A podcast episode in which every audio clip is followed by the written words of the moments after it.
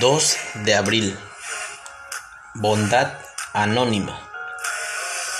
Cuando me gradué, me vi en la necesidad de limitar mi presupuesto para las comidas, para ser preciso, 20 dólares por semana. Un día, cuando me acerqué a la caja, sospeché que la compra sería un poco mayor del dinero que me quedaba.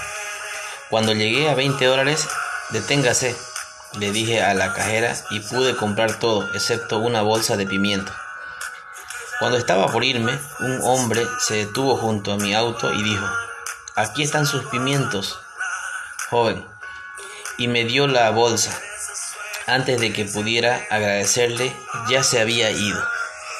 Todavía me conmueve recordar este simple acto de bondad y me trae a la mente las palabras de Jesús en Mateo 6 al condenar a aquellos que hacían alarde de dar a los necesitados. Jesús les enseñó a sus discípulos otra manera de actuar. En vez de centrar la acción en ellos y su generosidad, los instó a hacerlo tan en secreto como si su mano izquierda no supiera que la derecha está dando. Tal como me lo recordó aquella persona anónima, nosotros no debemos ser el foco de la dádiva la única razón de dar es porque nos ha dado nuestro Dios generoso en abundancia. Segunda de Corintios 9, 6 al 11.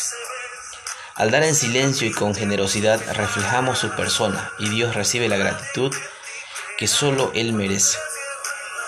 Señor, ayúdame a compartir tu generosidad con los que me rodean. Dar con liberalidad y en silencio refleja la generosidad de Dios.